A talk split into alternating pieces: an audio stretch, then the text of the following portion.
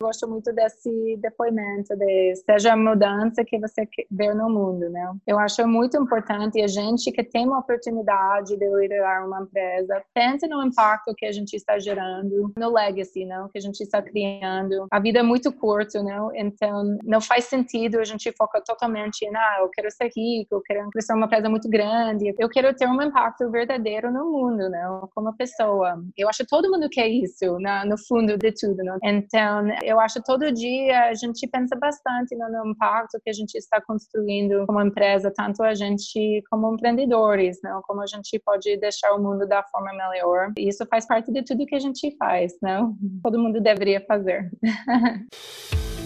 Olá, eu sou Rafael Marino, diretor de marketing da Exceed. Seja bem-vindo ao Na Linha de Frente, um podcast feito com investidores e grandes executivos de startups do país. Aqueles que estão de fato na linha de frente tomando as decisões mais difíceis de uma empresa. Com muitas dicas e histórias exclusivas, aqui você vai descobrir como fundadores e líderes das maiores startups do Brasil enfrentaram os grandes desafios de crescer uma empresa, como o crescimento inicial, a escalabilidade, a gestão em períodos de crise e principalmente a busca pelo investimento. Esse podcast é produzido pela Exceed, a primeira plataforma de investimentos online em startups do Brasil. Ah, um último detalhe antes da gente começar. Sabemos que muitas vezes a gente precisa errar para poder evoluir, e nesse programa não será diferente. Portanto, vou te pedir um favor. Caso tenha gostado do episódio, vai ser muito legal se puder compartilhar ele no seu Instagram. E marque arroba Investimentos. E-Q-S-E-E-D Investimentos. Nos diga o que achou. Ficaremos super felizes em saber suas opiniões e principalmente suas críticas. Então, vamos lá? Aproveite esse episódio.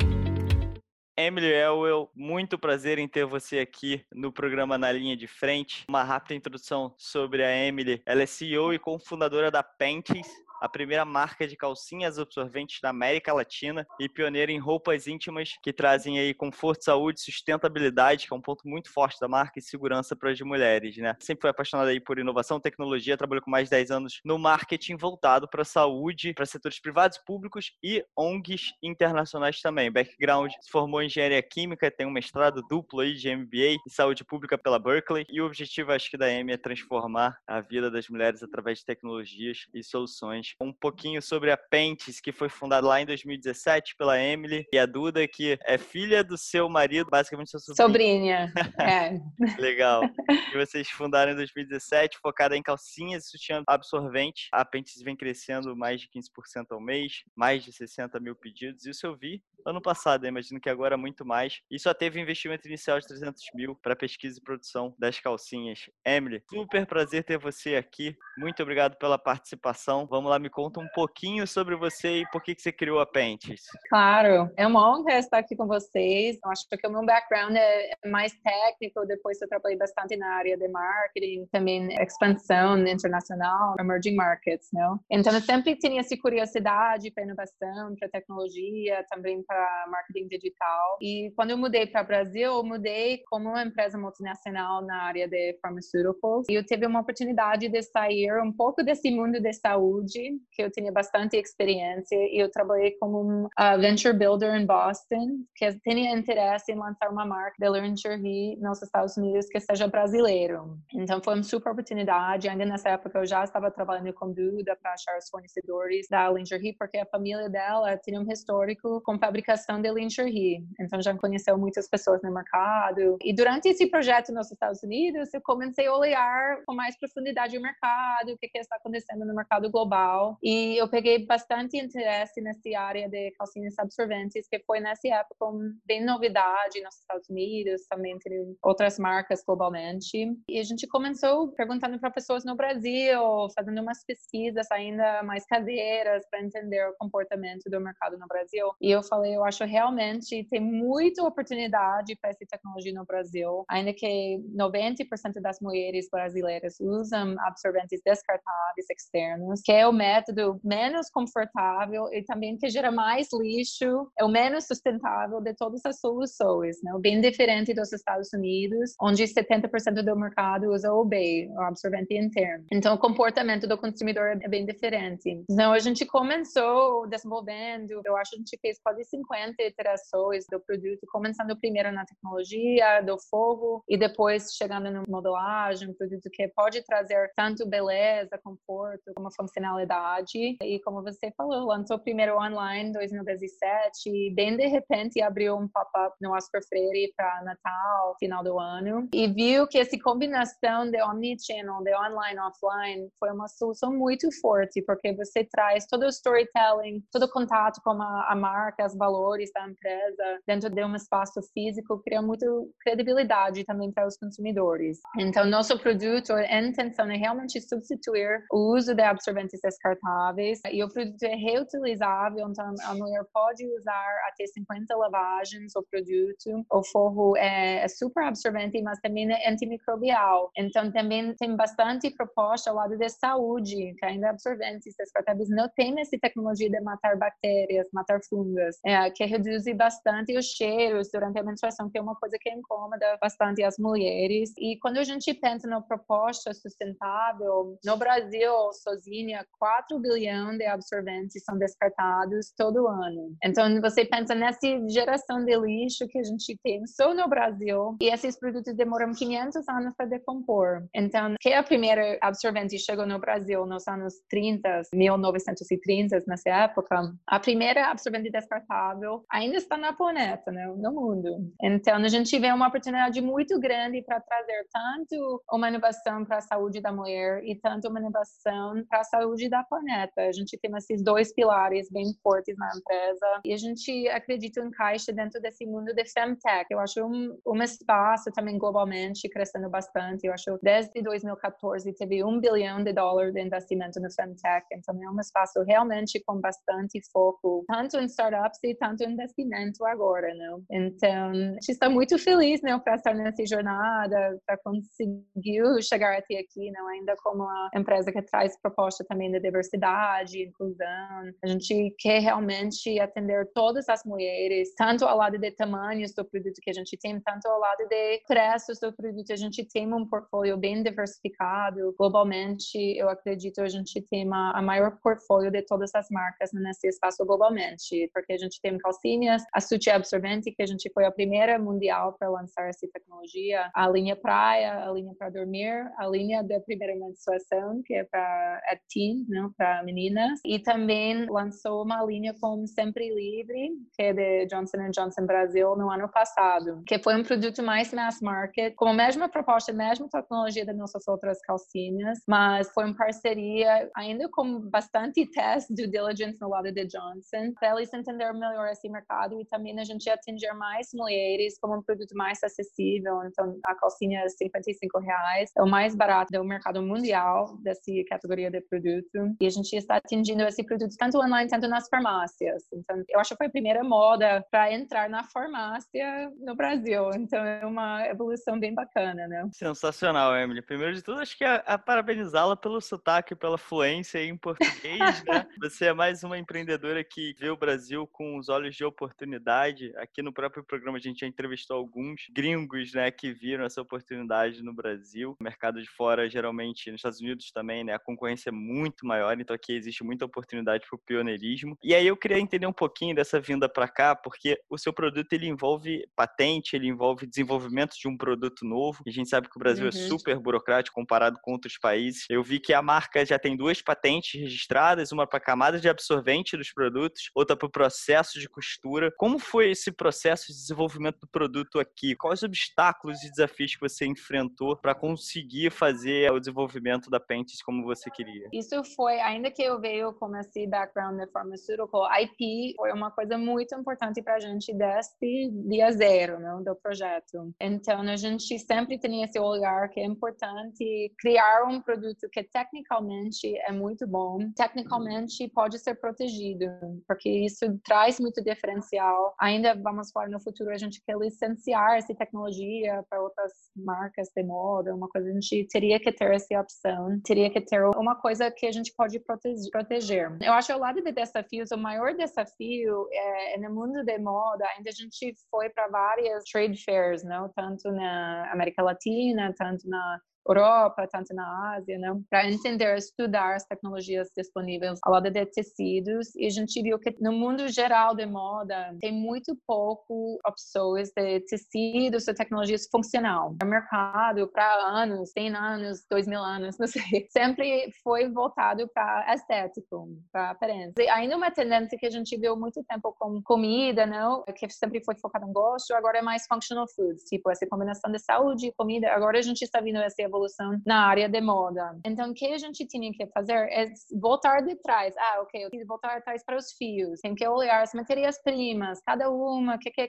característica, bons, ruins, sempre tem trade-offs, não? Então, a gente testou tanto fios diferentes, materiais, composições diferentes, tanto acabamentos diferentes, tanto combinação de tecidos diferentes, para a gente conseguir chegar no nosso produto, nosso forro. Também na parte de construção da peça, a gente fez 50 iterações da calcinha montada e fez um monte de testes, como foi costurado ao lado. A gente tem uma costura no forro também que ajuda para absorver a menstruação mais rápido e prevenir vazamento aos lados, porque, claro, como qualquer absorvente no mercado, quando a calcinha está cheia, pode vazar pelos lados, não, não é um produto milagre, é um produto calcinha absorvente, então tem uma capacidade igual a qualquer outro tipo de produto de menstruação. A gente testou bastante para ver como que a gente pode prevenir esse vazamento da melhor forma e segurar o fluxo dentro do forro. Então, isso que entrou esse patente de costura, que foi mais focado no processo de construção mesmo. Então, realmente foi um processo muito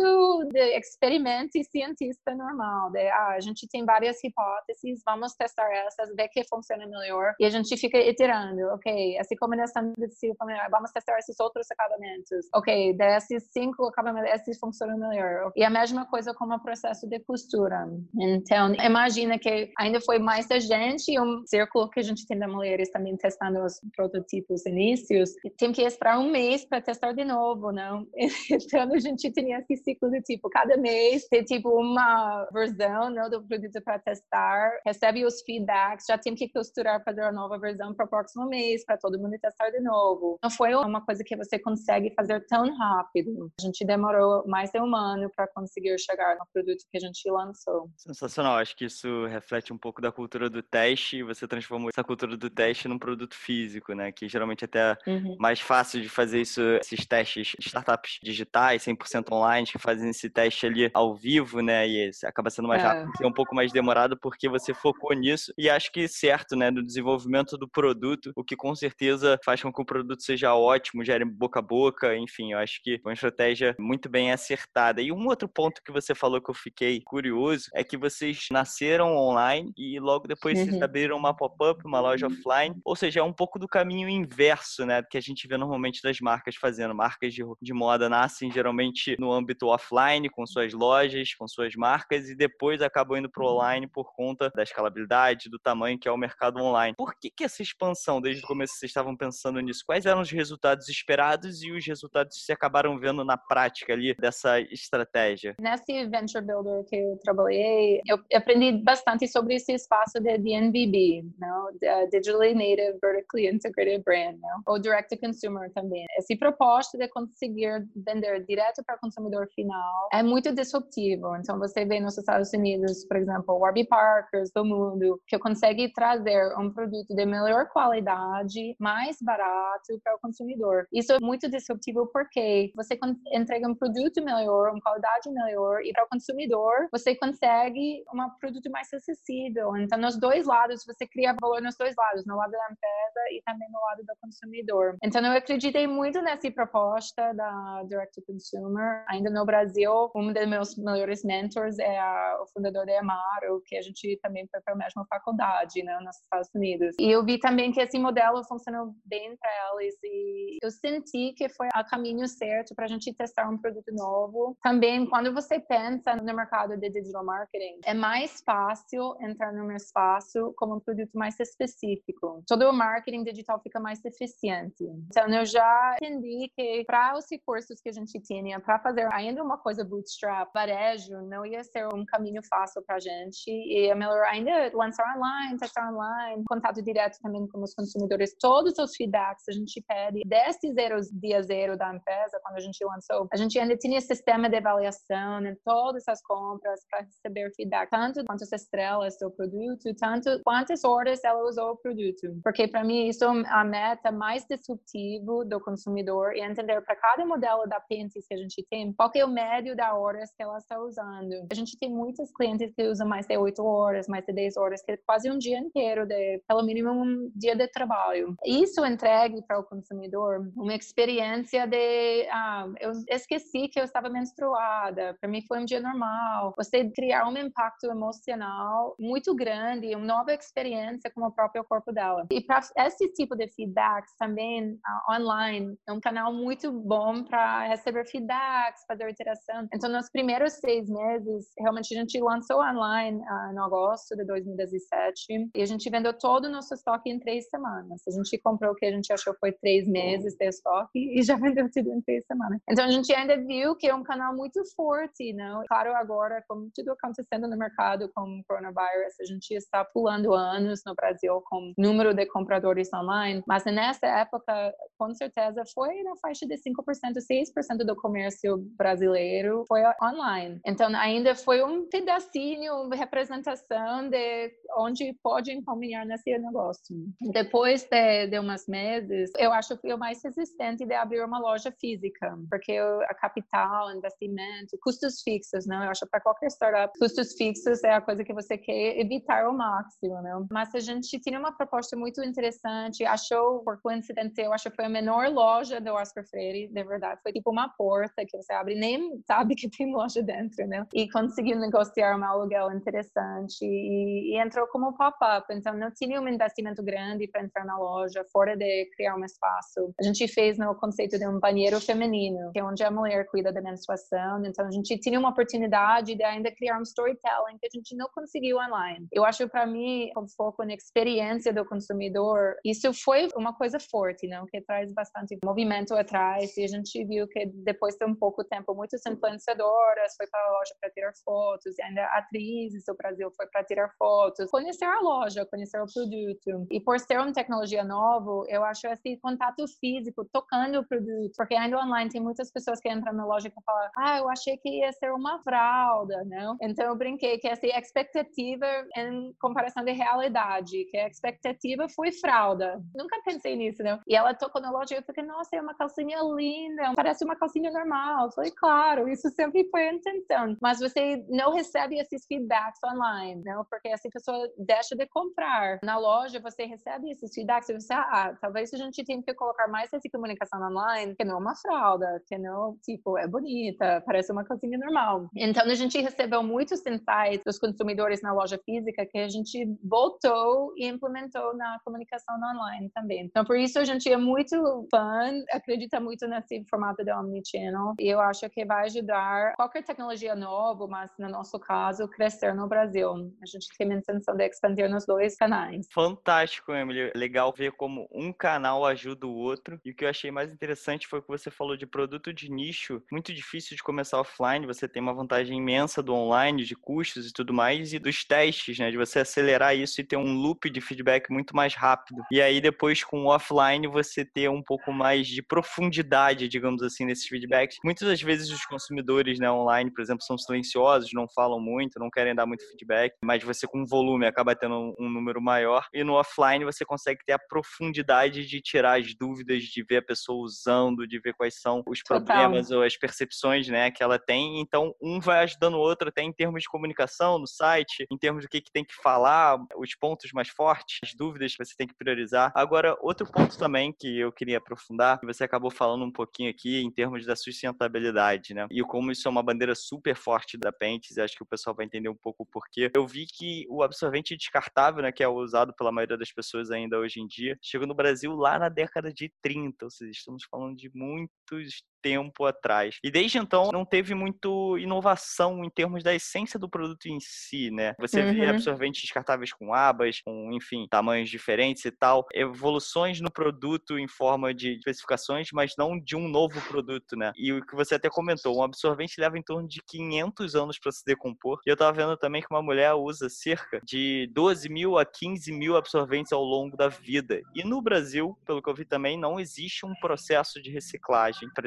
absorventes. Então, o volume de descardado e o lixo que se cria é absurdo. E aí eu queria entender um pouquinho com você, Emily, como é que você enxerga esse cenário de falta de inovação? Eu sei que basicamente é. os presidentes e CEOs dessas gigantes, né, do tipo Unilever, que faz o produto em massa, o produto descartável, são homens. Eu não sei se isso afeta em alguma coisa a falta de inovação. O que você acha que demorou tanto tempo para surgir uma alternativa do tipo da Pentes? Eu acho isso uma questão muito importante e ainda na, no espaço de Femtech a gente está vendo muitas pequenas empresas com muitas inovações novos. Eu acho que vem de várias áreas. Claro que você já comentou que a maioria do leadership né, das empresas grandes, grandes fabricantes de produtos femininos são homens. Eu acho isso com certeza pode fazer um parte disso, mas eu acho também quando eu trabalhei na strategy consulting com Deloitte, eu fiz muitos projetos de inovação disruptivo e eu acredito para empresas grandes, inclusive eu trabalhei com Johnson Johnson nessa época. E é muito difícil para empresas grandes testar mercados totalmente novos, tecnologias totalmente novas e fazer investimentos nessas áreas. Porque todo o portfólio das marcas que eles têm tem metas, tem meta para crescimento, meta para margin. E se não consegue fazer isso, fechar isso, já faz problemas como stockholders, não? Está em outra fase da empresa. Então, inovação dentro de empresas grandes é um grande desafio para fazer investimento em espaços novos, que pode ser zero retorno para anos, não? Ou talvez falha totalmente, não? Isso é um risco grande para qualquer tecnologia nova, área nova. Então, eu acho isso também faz muito parte. O que é que essas grandes empresas acabam fazendo? A inovação vem de outras empresas pequenas. Eu acho que faz muito tempo que a gente está vendo investimento em também empreendedores mulheres, startups focados no mercado feminino. Esse movimento é que trouxe essa inovação de fintech que trouxe isso, porque sempre, nunca ia ver das grandes empresas essas tecnologias, essas inovações. Ia ver do startup. Para ver do startup, tem que ter pessoas em startups focadas no mercado de cuidado feminino, das tecnologias mais focadas para femininas. As pessoas que estão mais interessadas e capazes de fazer isso são mulheres. Então, eu acredito também num grande desafio. Quando você vê, eu acho 3% do investimento vai para empresas com co-founder mulher ou com liderança feminina. Então, dentro do mundo das startups é difícil, eu acho, como mulher consegue investimentos da forma, ainda como a gente, como espaço que é tão feminino, não é tão fácil. Toda estrutura bom, números bons, eu acho é um espaço ainda um pouco fora de conhecimento de muitos dos fundos investidores, não? Então, eu acho isso também faz bastante parte desse tanto tempo sem muita inovação, mas eu acho agora a situação já nos últimos 10 anos mudou bastante. Por isso a gente está vendo bastante em movimento nesse momento nesse espaço. Esse é um ponto super interessante, que até conversei com a Mariana Dias da Que quando a gente vai olhar os números totais de empreendedoras, mulheres em estágios iniciais, a gente vê que globalmente o número de mulheres é muito maior do que homem. Quando a gente vai olhar em termos de ecossistema de startup, investimentos de fundos em startups liderados por mulheres, a gente vê esse número que você falou, super baixo. Você acha que isso tem a ver também com os próprios fundadores dos fundos, os CEOs dos fundos, que são basicamente hoje em dia homens, são muito poucas mulheres que eu acho que lideram fundos de investimento e a falta de conhecimento sobre produtos de feminino de fato atrapalha um pouco isso. A gente tem que ter mais mulheres liderando fundos de investimento ou empresas tipo a Exceed, que é uma outra alternativa também de fundo de investimento. Como é que você vê essa questão? Eu acho difícil o investidor ter emoção e essa animação para investir numa empresa que ele não consegue realmente entender a proposta do produto. Eu acho para qualquer área, não? Mas no nosso caso, que o por exemplo, a maioria dos fundos é liderado por homens, que eles não conseguem testar o produto e entender o impacto, tanto no conforto, tanto na sensação, na emoção também que ela sente, ah, agora estou sentindo mais seguro, não? Ainda quando a gente vê o mercado de feminine care, segurança, a sensação de segurança, que é uma coisa emocional, mental, é uma das primeiras prioridades para consumidores. É muito difícil transmitir essa proposta para esse tipo de audience, não? Mas eu acho que está evoluindo também e agora a gente está vendo também mais investidores mulheres entrando no espaço. Então a gente vê muitos fundos ainda mais focados em tipo funded. E eu acho isso ajuda bastante também em toda parte da captação e abre mais portas para mulheres empreendedores, sem dúvida. Fantástico. E entrando um pouquinho nesse ponto que você falou de segurança e inovação, né? Eu até antes da gente dessa na conversa, eu conversei com algumas mulheres até para entender um pouco a perspectiva delas e realmente esse é um dos principais pontos de preocupação é a mulher achar que vazar a calcinha vai ter preocupação com vazamento, por exemplo, será que essa calcinha ela aguenta o fluxo que eu tenho? Será que vai vazar? Vou ter que usar mais de uma por dia? Quais as inovações que de fato a Pentes trazem por trás do seu produto? Funciona para mulheres de todos os fluxos? Qual a diferença do produto da Pentes para os descartáveis e para os coletores, que é um outro formato também? O que, que a Pentes traz para o mercado de diferente? Eu acho a nossa tecnologia é a melhor tecnologia que traz um forro fino, mas muito funcional. Então, isso foi a combinação que a gente queria entregar. Então, quando a gente fez os testes no lançamento, nossa calcinha estava conseguindo uma capacidade na faixa de dobro das outros mercados nessa época, mas com uma espessura bem fina, não? Então, isso foi nossa intenção de conseguir uma capacidade muito maior, diferenciada ao lado de funcionalidade e segurança, como você falou, mas que ficar uma coisa fralda que incomodar a mulher ao longo do dia. Então, e ao lado dos fluxos, a gente sempre recomenda que qualquer mulher ela tem que provar como qualquer absorvente para ver quantas horas o produto vai funcionar para ela. Realmente fica muito variável. Gente tem mulheres que usam nosso fluxo leve para 10 horas, que a gente tem calcinhas para cada tipo de fluxo. Então, fluxo leve, fluxo moderado, fluxo intenso. E a gente também tem um shorts para fluxo noturno para dormir. Tem outras pessoas que usam o fluxo intenso para 6 horas e tem que trocar, porque cada corpo é muito diferente. Tem umas mulheres que menstruam ao longo do ciclo 30 mililitros, tem outras que menstruam 90 mililitros. Então, não é uma coisa que toda mulher mensura exatamente igual. E também como o mesmo fluxo, que é essa quantidade ao longo do tempo. Então, tem mulheres que têm três dias de menstruação, outros que têm seis. Então, pode ter 90 mililitros em três dias, ou pode ter 30 mililitros em seis dias. Então, o fluxo fica 25% do que o outro, fica bem diferente. Mas a gente sempre recomenda que ela tente para ver quantas horas vai funcionar para ela. Para o fluxo muito intenso, a gente sempre recomenda usar a calcinha junto com outro método de absorção. Então, pode ser um copinho. A gente tem muitas pessoas que usam copinho, mas tem medo de vazamento. Aconteceu para ela um tipo de vazamento do copinho. Ainda tem muitos copinhos que tem um furo dentro para conseguir respirar o corpo e pode vazar por lá também. Então, a gente tem muitas mulheres que usam junto com o copinho, também junto com o B para evitar vazamentos. Porque ainda uma mulher que já usou o B a vida inteira vai ter vazamentos. É uma coisa de não, tem que colocar um horário no celular. Ninguém faz isso para controlar exatamente quantas horas ela vai conseguir aguentar. Então já deixa ainda junto com outros produtos ela mais segura, que eu acho foi a, a intenção que eu falei. Eu acho isso um ponto interessante de calcinhas absorventes especificamente é que todo produto menstrual ela usa junto com calcinha. Então ela pode usar a calcinha sozinha ou também junto com outros produtos. Então um produto que pode ser substituição ou pode ser usado em combinação com outros produtos. Então, por isso a gente acredita, daqui a 10 anos, eu acredito que vai ser a categoria dentro da portfólio de menstruação maior, porque dá para usar tanto em combinação e tanto sozinha, e todo produto menstrual usa com calcinha normal, então fica uma, uma oportunidade muito grande, não? Então, pentes para todos os tipos, para todas as mulheres, para todos os fluxos, acho que é um pouco disso que a Pentes traz para o mercado, a segurança, que é um ponto super sensível para a mulher, mulher, questão do conforto, porque ela continua sendo fininha e tendo a mesma capacidade que outros sorventes, então super legal. Agora, sobre esse ponto, eu queria entrar na questão da precificação, né, que é um ponto que a gente falou aqui sobre quantos absorventes a mulher acabam comprando em sua vida, ou seja, isso significa custo, né, durante a sua vida, e a Pentes entra um pouco nisso também, levantando a bandeira da sustentabilidade e a questão de você ter que diminuir os seus custos, porque é um produto que tem um ciclo de vida muito maior, como você falou, 50 lavagens em média. Como é que foi o racional da reprecificação precificação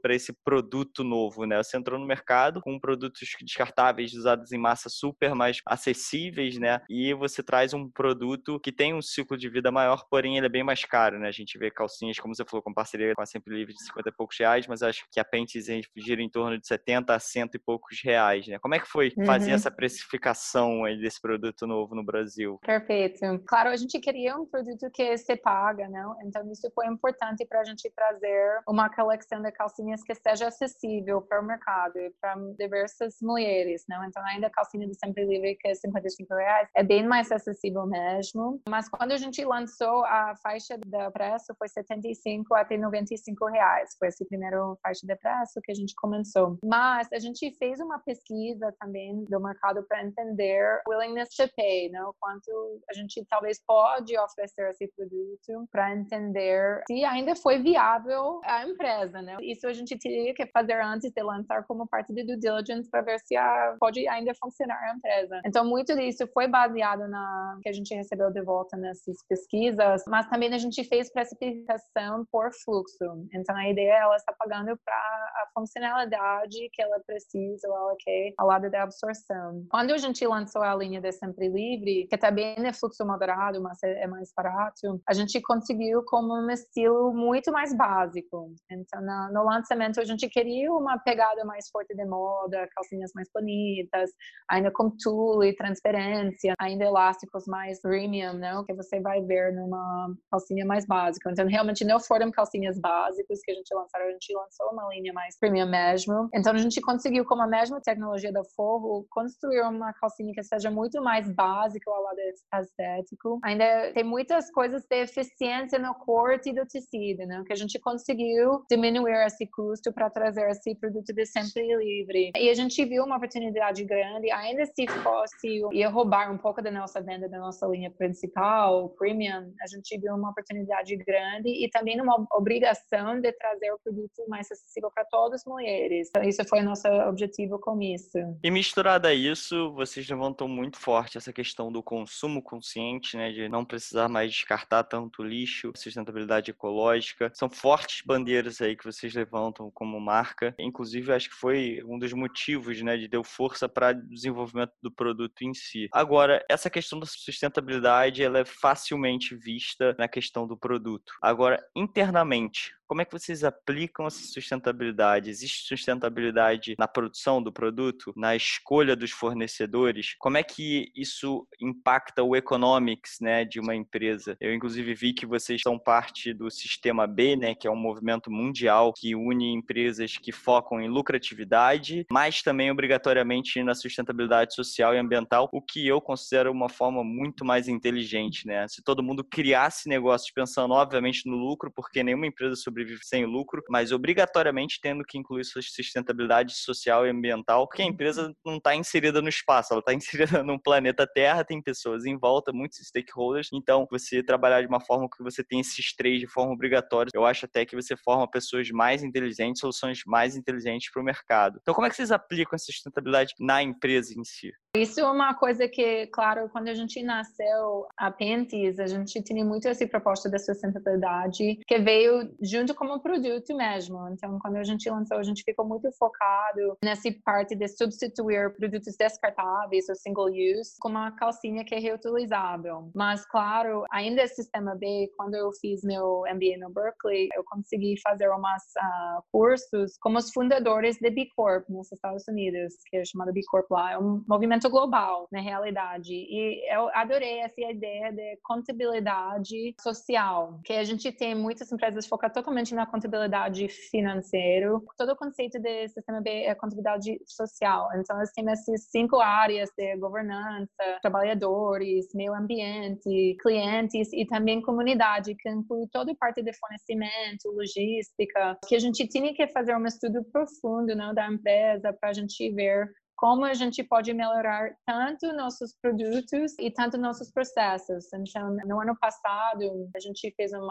anúncio que a gente sempre gosta de evoluir cada ano com umas novidades grandes da marca. E a gente trocou todos os nossos tecidos externos para tecidos biodegradáveis, que é também uma tecnologia brasileira, desse poliamida, não? que a maioria da lingerie usa esse tecido poliamida, que demora 50 até 100 anos para decompor. E nosso produto decompor em 3 anos anos. Então, a gente fez uma evolução de focar totalmente em ah, substituir descartáveis para como a gente pode melhorar o life cycle do nosso produto mesmo, diminuir o nosso impacto ambiental do produto e também dos nossos processos. Então, a gente fez bastante mudanças nessa época de fechar o ciclo de certificação com o sistema B para conseguir entregar uma proposta mais forte ao lado da sustentabilidade. E a gente tem em agosto um grande lançamento nessa área de sustentabilidade, que eu não posso falar agora, mas é um projeto muito especial que a gente vai ser o primeiro, é, é acredito, eu espero, no Brasil, como novo comunicação ao lado da sustentabilidade da empresa. Então, acho que vai ser muito, muito bacana mesmo. Bacana. Queria entrar num ponto já que você falou da questão social. Eu pude ver que existe até uma nomenclatura para isso, que é a pobreza menstrual, precariedade menstrual, que é uhum. basicamente a falta de acesso de produtos de higiene e outros recursos. Eu vi também que cerca de 26% das meninas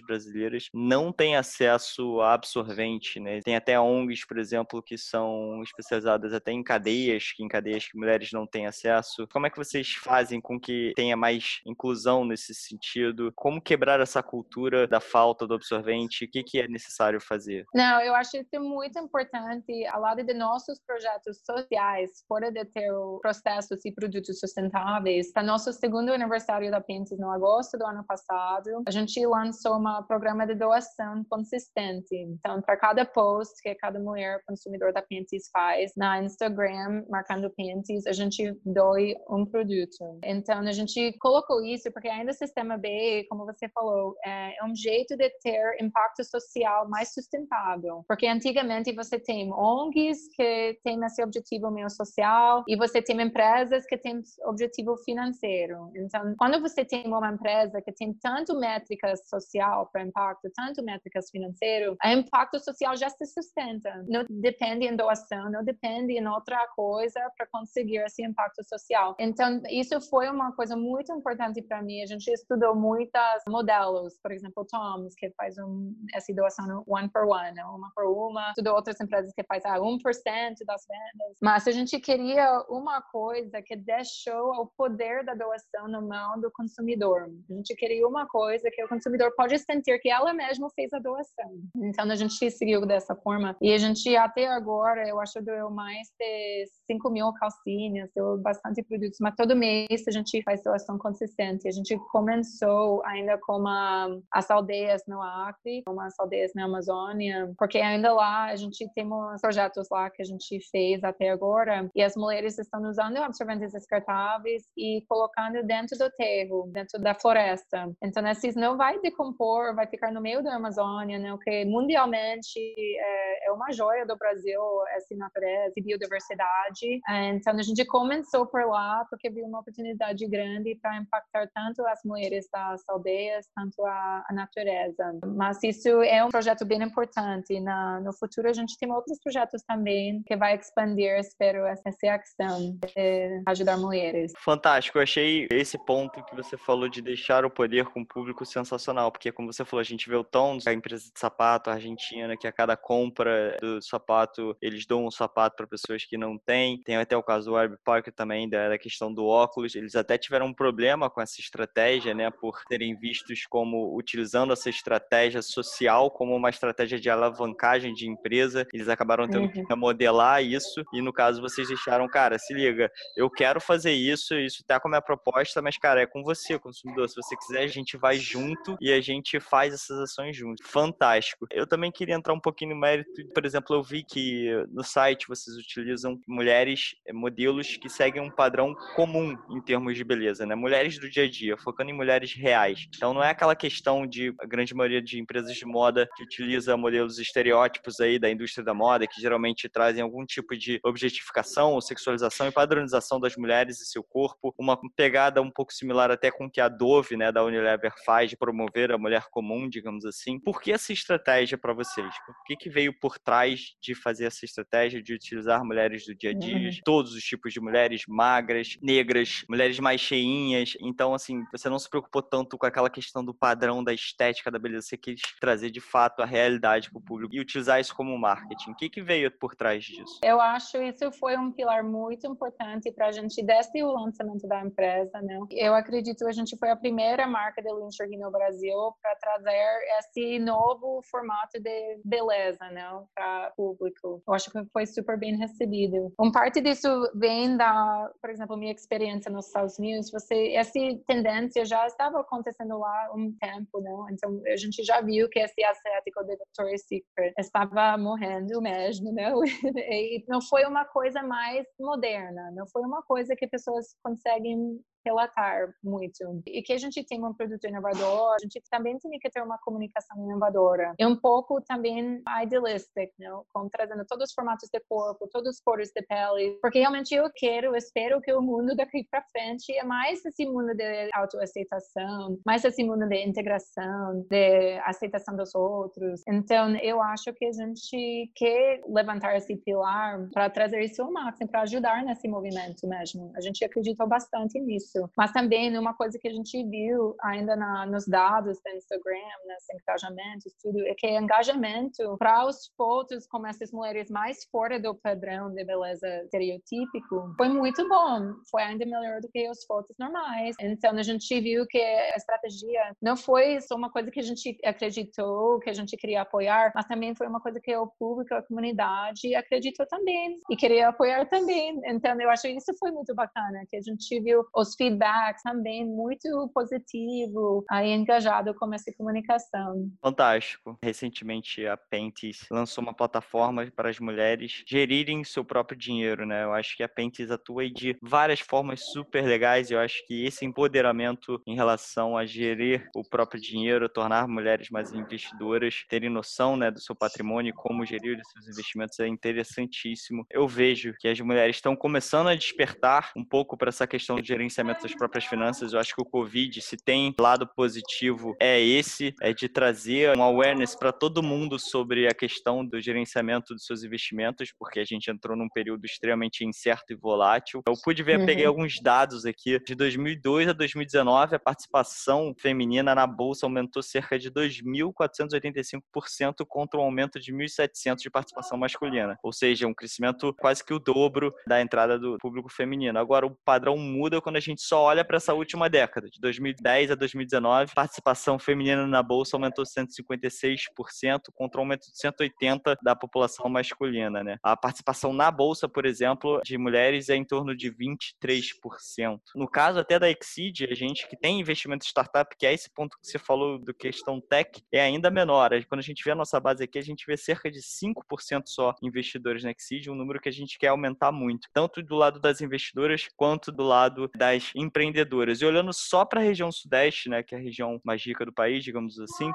a gente tem mais de 70% dos nossos investidores, percentual de investidores masculino e feminino B3 é composto de 76% homens e 24% de mulheres, né? E na Exceed, no Sudeste, chega a ser um pouquinho maior o número de mulheres, tem 9% de mulheres, 91%. Então, vocês vieram com essa iniciativa super legal de criar uma plataforma para as mulheres, para empoderar a mulher. Isso é fruto de querer empoderar a mulher. Por que que numa empresa de calcinhas absorventes a necessidade de criar um portal sobre isso, né? Além além do fator é. cultural, né, que eu acho que a gente acaba de ver sobre esse descolamento entre homens e mulheres quando o assunto é investimento, mercado financeiro e tudo mais. O que você vê que vem mudando em relação a isso? Por que dessa iniciativa? Uhum. Do nosso lado, a gente vê conteúdo que a gente constrói como marca como um produto. É, eu acho isso muito importante. Por exemplo, ela vai comprar uma calcinha e a calcinha tem uma vida de 50 lavagens, dois anos, uma coisa assim. Então, entre esses dois anos, eu quero que ela consome meu produto de conteúdo conteúdo que ajuda também para ficar perto da marca, também para Pentes entregar um valor para o consumidor durante esse tempo, porque o life cycle da compra do nosso produto é maior. A gente tem que ter um valor que a gente consegue entregar durante esse tempo. Então, eu vejo muito diferente de outras empresas, outras estratégias. Para a gente, conteúdo é um produto importante, a gente investe bastante nisso. E quando a gente vê o espaço de empoderamento, empoderamento feminino é um pouco uma palavra ou frase usada demais, né? Todo mundo quer empoderar mulheres, mas como? Então a gente está numa fase de construir fios ou construir filosofias, approaches específicos, como a gente realmente pode empoderar mulheres, nossa comunidade também, ainda nossos colaboradores, tanto que a gente tem 90% da empresa é mulher também, não? Então a gente tem muito esse foco de como a gente pode trazer uma coisa que realmente ajuda ela. Quando eu mudei para o Brasil, uma coisa que, que ainda mudei da Suíça também, que eu estava trabalhando lá anteriormente, comecei a empresa farmacêutica. Uma coisa que me surpreendeu um pouco foi os custos das contas bancárias no Brasil, muito alto. Nos Estados Unidos você nem paga mensalidade para ter uma conta corrente. Ainda na Suíça, os custos aqui estavam ao mesmo preço do que Suíça para uma conta, né? Isso não faz sentido. Então isso foi uma coisa que me chocou um pouco nessa época. Eu notei ainda pessoas dentro da minha comunidade, das mulheres que eu conhecia, às vezes muitas mulheres adultas que não têm conta corrente, que está, ah, você pode mandar para meu marido. Né? Eu nunca vi isso, nunca vi isso na minha vida.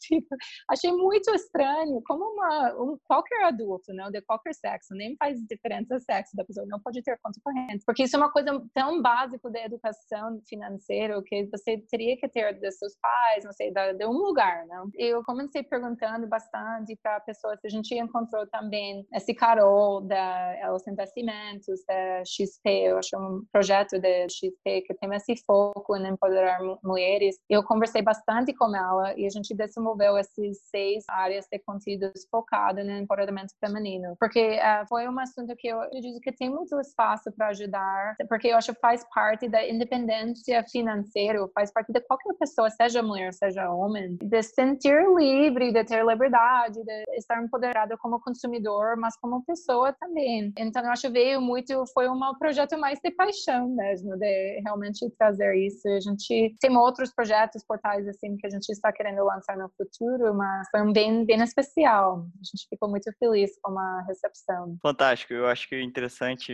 e muito legal disso é que não necessariamente a marca representa o produto que ela vende, ela representa um propósito muito maior, né? O que te permite uhum. vender calcinhas e criar produtos de conteúdo focado para o financeiro, ou seja, uma coisa que não teoricamente está totalmente ligada, mas que por conta de um propósito muito maior, vocês se permitem entrar nessa área também. Continuando nessa questão né, financeira, vocês fizeram um aporte inicial, né, utilizando aí de capitais próximos, digamos assim, Friends and Family, uhum. 300 mil reais que vocês usaram basicamente para pesquisa e produção da Pentes, e desde então vocês não receberam mais aporte financeiro, né? E desde pouco tempo de empresa que vocês já atingem o break-even, ou seja, a empresa pode ser considerada lucrativa. Por que a decisão de não receber mais investimento para acelerar o crescimento do business? É um business digital que tem a sua parte física, mas que tem uma escala grande digital, ou seja, que poderia receber investimento, esse escopo poderia ser um pouco ampliado. Por que, que você decidiu ainda não receber investimento? É uma pergunta muito boa. Ainda no início, a gente, claro, lançou como uma empresa bootstrap, porque entendeu para ser um produto novo, a gente está construindo um mercado novo, porque é meio uma junção de mais feminine care, mais não, vários mercados. Ainda tem pessoas que usam o produto para incontinência urinária, tem que usam para pós-parto também. Então, é várias indústrias meio tradicional que a gente está juntando. Então, quando a gente lançou, a gente não sabia quanto tempo ia conseguir. E a gente conseguiu o break-even em oito, nove meses nessa faixa. Então, a gente viu que estava funcionando, a gente estava conseguindo crescer da forma orgânica também, como fluxo da caixa da empresa. Mas, com certeza, daqui para frente, a gente tem a intenção de captar investimento. A gente já conversou com vários fundos, estamos negociando agora como uma proposta também. Mas a gente acredita para acelerar daqui para frente, por exemplo, até agora eu acho que a gente teve muita sorte que conseguiu já crescer uma empresa double digit mês ao mês, como isso é muito raro, é muito raro mesmo, né? Então todo dia a gente agradece que a gente conseguiu até aqui, que a gente tem uma visão bem global para a empresa, que a gente acredita que a gente tem a melhor tecnologia do mundo, que a gente tem o melhor conforto do mundo, que a gente ainda é diferenciado das outras marcas globais, que por exemplo são dos Estados Unidos, mas fabrica na China. A gente tem todos os fornecedores fábricas perto da gente aqui no Brasil. A gente consegue fazer a inovação muito mais rápido com essa proximidade. Mas para fazer esse investimento tanto no estoque, tanto em equipe, tanto em mercados novos que tem muito risco, a gente sabe que a gente provavelmente vai ter que fazer uma captação. Fantástico, Emily. A gente gente aqui acho que passou por muita coisa bacana sobre a sua história de empreendedora, de por que entrar no Brasil, sobre a Pente, sobre o mercado de absorvente, a questão toda de sustentabilidade por trás, tanto no produto quanto na empresa em si. Emily, queria saber quais foram os livros aí que mudaram a sua vida? Um livro que eu gosto muito, Innovator's Dilemma, por Clay Christensen e um outro autor, uh, Michael Rayner, que eu consegui trabalhar com ele direto quando eu trabalhei no Deloitte. E é totalmente focado nessa filosofia de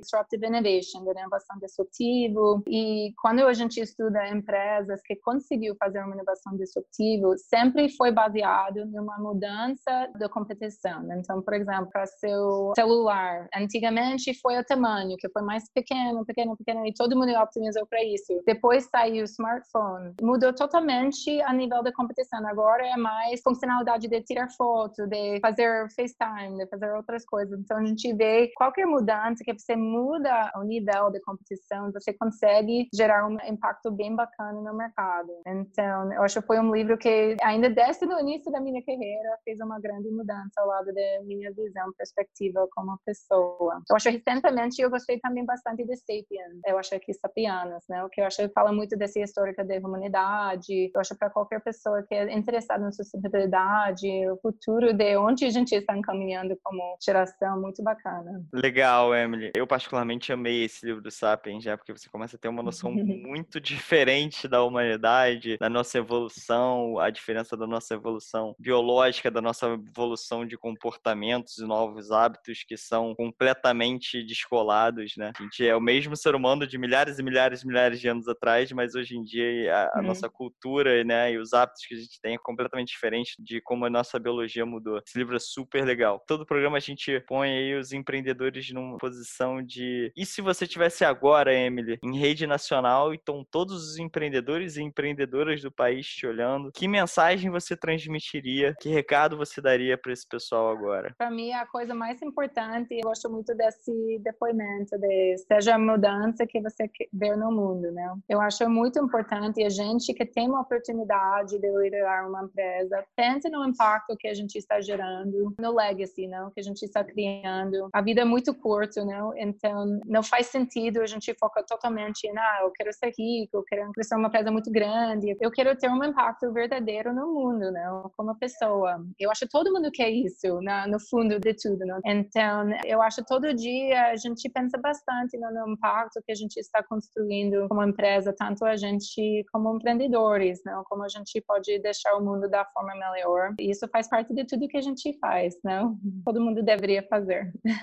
Todos sejamos agentes da mudança, né? A gente não pode esperar que nada mude se a gente não muda, se a gente não consegue mudar nós mesmos, a gente não pode esperar que todo mundo mude. Muito obrigado, Emily. Papo sensacional. Eu achei incrível, principalmente por um assunto que eu tenho zero proximidade pessoalmente falando, de aprender bastante com você, como uma empreendedora, como mulher, como ser humano. Obrigado pela sua participação. Obrigada, Rafael. Amém. Muito obrigado por ouvir o Na Linha de Frente, podcast produzido pela Exceed.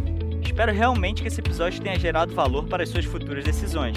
E vamos deixar todos os materiais que foram citados bem aqui na descrição.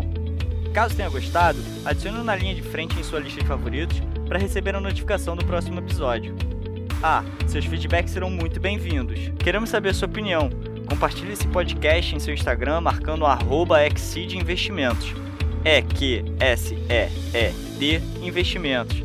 E nos diga o que achou. É fundamental saber suas opiniões e críticas para tornar o Na Linha de Frente cada vez melhor. Para ficar atento nos próximos episódios, não esqueça de adicionar o Na Linha de Frente em sua lista de podcasts favoritos. Obrigado pela audiência. Nos vemos em breve.